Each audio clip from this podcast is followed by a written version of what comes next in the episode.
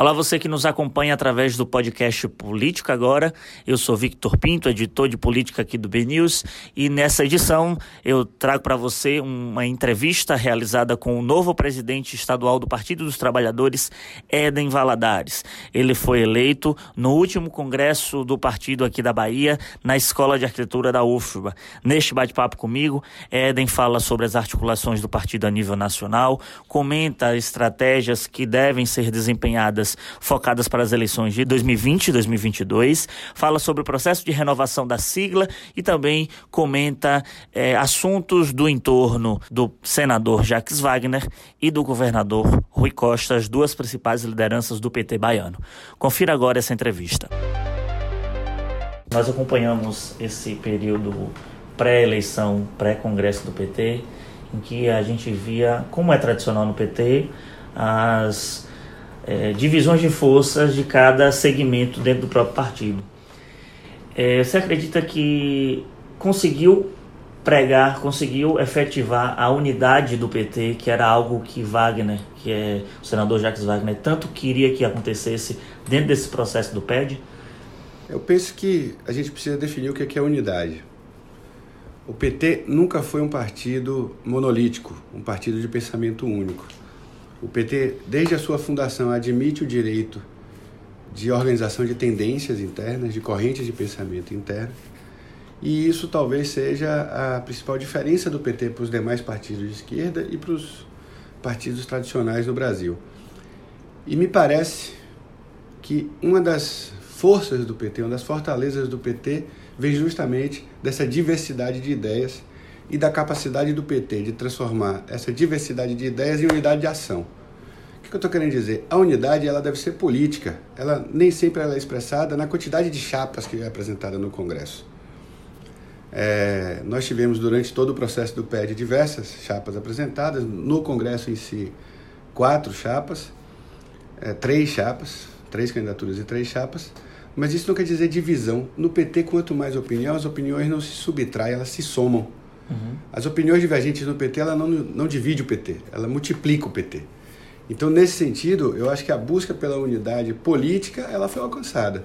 O PT hoje tem uma opinião sobre o que deve ser sua organização para 2020, 2021, 2020, para o próximo quadriênio.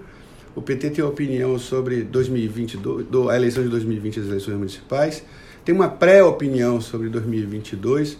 O PT decidiu um calendário com relação à, à, luta pela liberdade do presidente Lula. Enfim, nós temos um conjunto de pactos políticos formados no Congresso que nos dão unidade política no PT. Ela não se expressa só se teve uma chapa ou duas ou três ou quatro. O importante para nós é a unidade política e acho que isso a gente alcançou em torno desse debate da renovação, da democratização e do fortalecimento da relação do PT com os movimentos sociais. Me parece que o PT da Bahia tem feito um movimento diferente do PT nacional, porque tem pregado muito essa questão da renovação.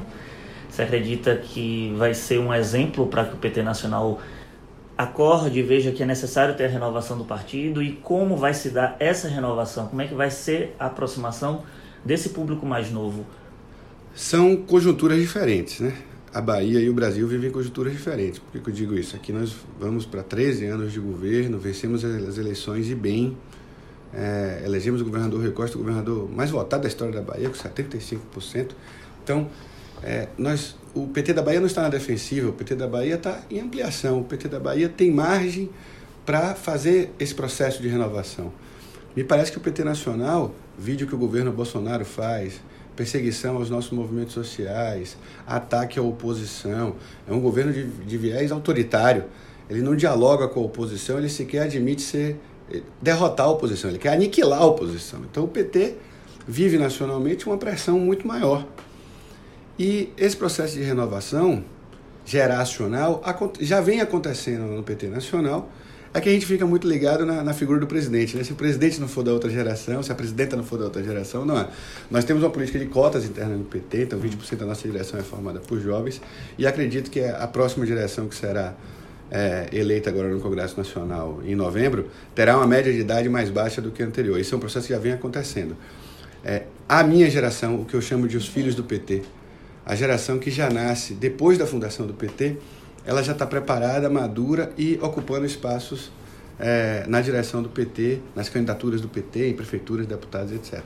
Então, acredito que o tempo é diferente porque, porque a conjuntura política é diferente entre o que nós vivemos na Bahia e o que a gente vive no Brasil. Você concorda ainda com, diferente do, da entrevista dada pelo governador Rui Costa Veja, que repercutiu bastante, mas que mostra uma visão mais republicana e mais é, pés no chão do, do, do governador, na minha opinião. Mas você concorda que a bandeira Lula livre não é a essencial, primordial para conseguir derrubar, por exemplo, um governo Bolsonaro daqui a três anos e meio? Eu acho que a gente tem que separar as coisas. É, a campanha pelo Lula livre não deve estar ligada às eleições. A campanha do Lula livre ela é cotidiana. Para nós do PT, para o campo democrático, para quem quer, para quem faz a defesa da democracia da soberania nacional, a luta pela liberdade do Lula não é só pela injustiça que ele é vítima. O presidente Lula é vítima da maior fraude política da história desse país. Da maior farsa política da história desse país. O julgamento do Lula não fica em pé. O trabalho feito pela imprensa, o trabalho feito pelo Intercept, lá pelo Glenn, que nós devemos elogiar, nós devemos aplaudir, revelou para o Brasil e para o mundo que se tratava de um juiz em colúrio com os, os acusadores para sentenciar, prender e pedir a candidatura do maior líder popular do país. Isso está às claras. Mais dia, menos dia, o presidente Lula será libertado porque o seu julgamento é nulo. E como qualquer cidadão brasileiro, ele merece um julgamento justo. Mas a nossa luta pelo, pelo Lula livre, e eu estou separando aqui das eleições, porque ela tem a ver com a volta da democracia no país. Enquanto o Lula for o preso político que ele é, nós não podemos falar em normalidade democrática. A gente não pode falar né, que esse país as instituições estão funcionando. Não, porque nós temos alguém com julgamento fraudulento, preso e impedido de participar da vida política, porque é isso que eles estão fazendo, impedindo o Lula de participar da vida política nacional. O Lula pode ser um ponto de encontro da sensatez de novo nesse país, porque hoje nós vivemos um momento de insensatez. Há um desastre ambiental como esse, provocado pelo vazamento de óleo na costa do Nordeste, e o governo brasileiro reage desastrosamente não consegue articular uma reação àquilo, apesar de estar previamente antecipado. Há quantas semanas ou meses a gente sabe que esse óleo chegará à costa da Bahia, por exemplo, e nenhuma medida foi tomada pelo governo federal. O ministro vem, faz um sobrevoo, depois vai para o tweet lacrar. É isso que nós temos um governo de lacração. Então, a gente vive um momento de insensatez no país e o Lula poderia reunir de novo é, o campo democrático, as pessoas que têm, as pessoas, as forças vivas da sociedade, os segmentos da sociedade que têm responsabilidade com o futuro do nosso país. Por isso que ele está preso. Mas não é uma samba de nota só do PT? Não, é uma, é uma, é uma confiança de que ele será liberto, uma confiança de que a justiça será feita, mas é uma bandeira de luta cotidiana porque nós queremos resgatar o nosso projeto de país que se respeite, que respeite seu povo, que faça mais por quem mais precisa.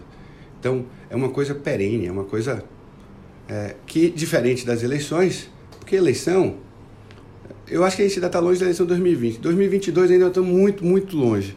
E eleição a gente analisa outros elementos da, da conjuntura. Sim. Correlação de força, viabilidade de candidatura, perfil de candidato, de candidata.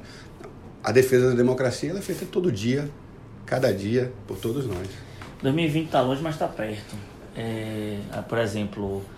Porque assim, político termina uma, começa a outra. Já começa a outra, já emenda outra. E nós, jornalistas políticos, também a gente analisa dessa forma.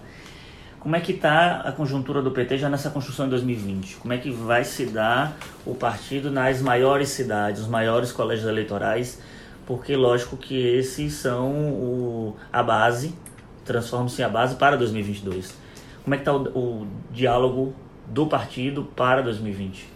Nós entendemos que 2020 é, se importa para 2022, mas não entendemos que é uma regra é, aritmética, matemática. Quando o companheiro Jacques Wagner se elegeu governador a primeira vez, a gente tinha, sei lá, 30 prefeitos apoiando ele.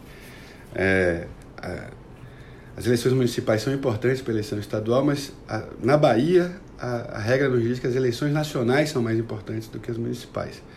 Então, primeiro, nós queremos debater os municípios, queremos debater a realidade dos municípios, queremos dialogar com a realidade de cada município.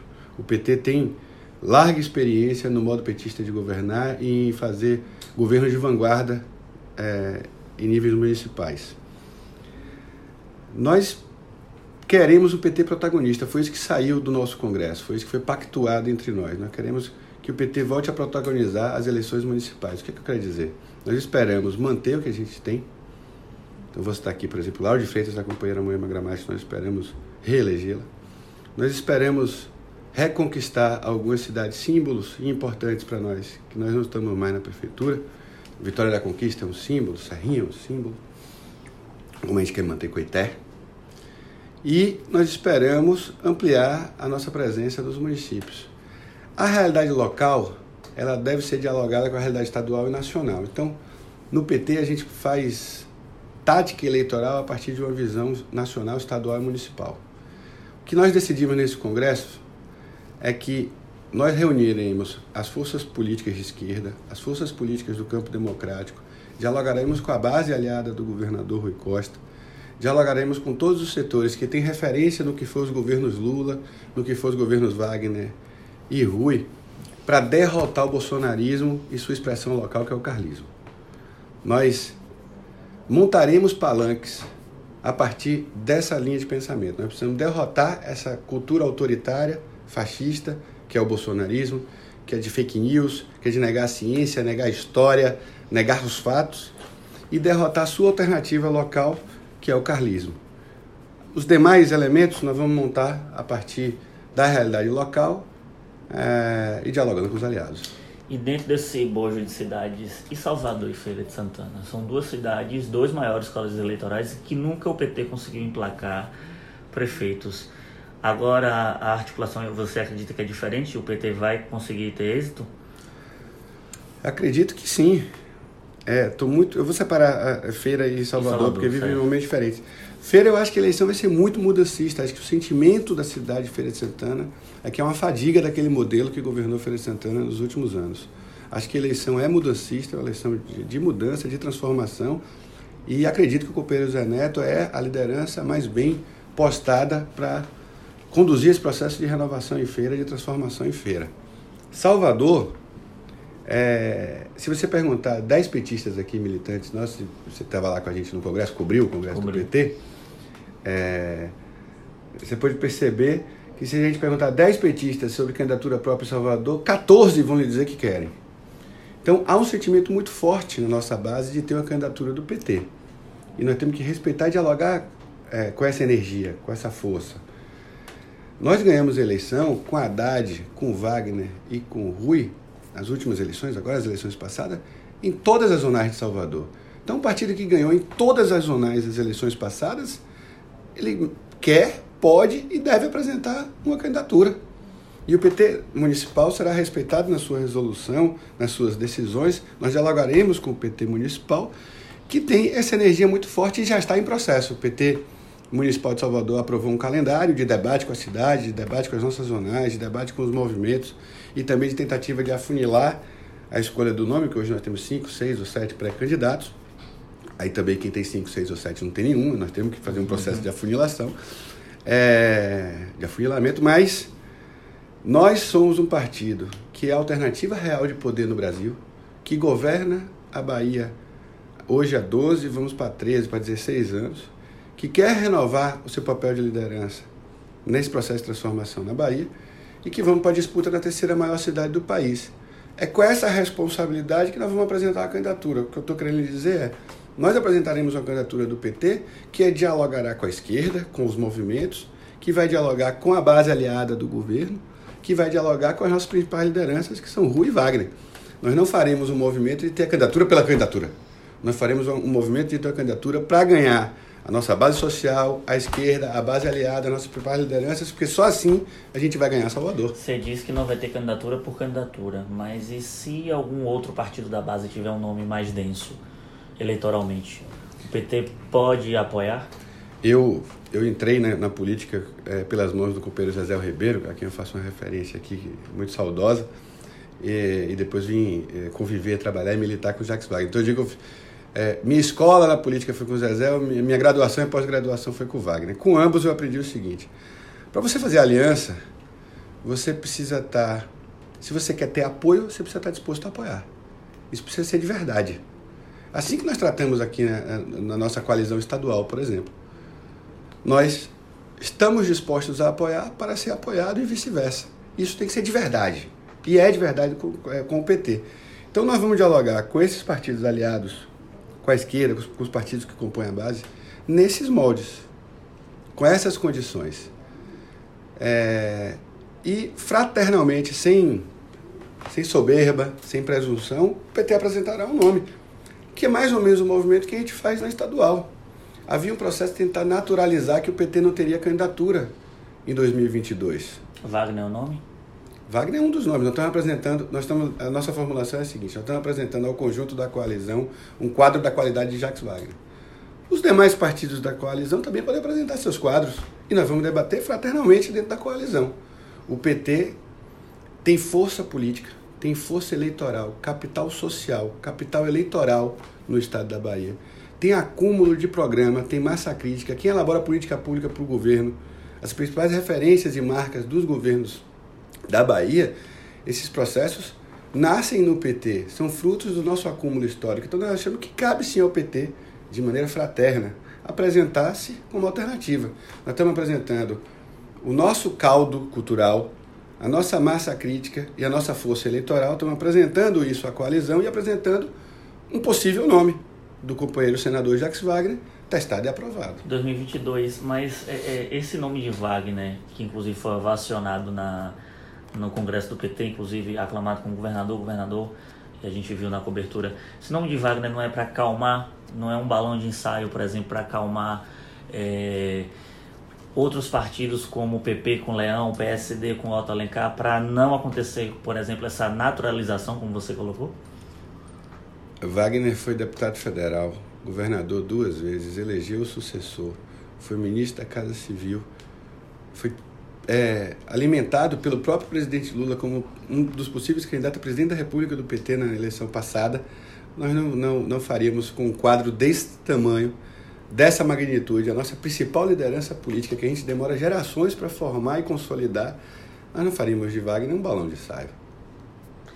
E para encerrar, como é que está a vinculação do PT a Rui Costa? Muito a gente ouviu falar de Rui afastado do partido, sempre aparecem rumores de saídas de Rui do PT, nacional não, não concordando com determinadas posturas dele, que parece ser mais uma postura de, de um não petista do que de um petista de carteirinha. Mas a gente viu um aceno que foi a ida do governador ao Congresso do PT, algo que ele não fazia há muito tempo. Como é que está o diálogo hoje estabelecido?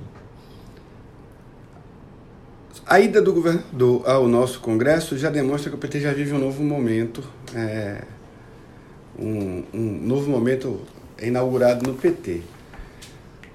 O Rui fez uma fala muito forte, o governador fez uma fala muito forte lá e acho que deixou claro para quem tinha dúvida, porque a militância do PT não tinha dúvida, essa dúvida nasce de fora para dentro do PT, essa dúvida é colocada de fora para dentro do PT é, sobre o compromisso de, do governador Rui Costa com o nosso partido, com a nossa trajetória, com a nossa história. Ficou, foi de arrepiar a fala do governador. Segundo, há uma, uma tentativa de desestabilização da relação do PT com o governador, como há a tentativa de estabilização da relação entre Rui e Wagner. E sempre quem apostou nisso ao longo desses últimos anos deu com os burros na água, deu com a cara na porta. É natural no PT a gente ter divergência política. É natural no PT o governador ter uma opinião sobre tal tema e a maior parte do partido ter outra. A gente já viveu isso quando Wagner era governador. Então, às vezes quem está de fora acha estranho e às vezes quem está de fora tenta jogar lenha na fogueira para tentar é, balançar né, ou criar é, crise onde não tem. Quero lhe dizer com tranquilidade, a relação do PT é, com o governador Rui Costa é muito boa. As pessoas às vezes estranham o estilo, porque o estilo de Wagner é um, o estilo de Rui é outro. Acontece com o presidente Lula. O estilo de Lula é um, o estilo de Dilma foi outro. O estilo da Glaze é um, o estilo de Rui Falcão, que foi nosso presidente anterior, era outro. Mas isso é questão de ajuste, de sintonia, mas de compromisso político, de compromisso de militância, de compromisso de vida, é total, total, total. Rui Costa é um patrimônio do PT. Rui Costa é um grande ativo do PT nós temos muito orgulho do governo dele.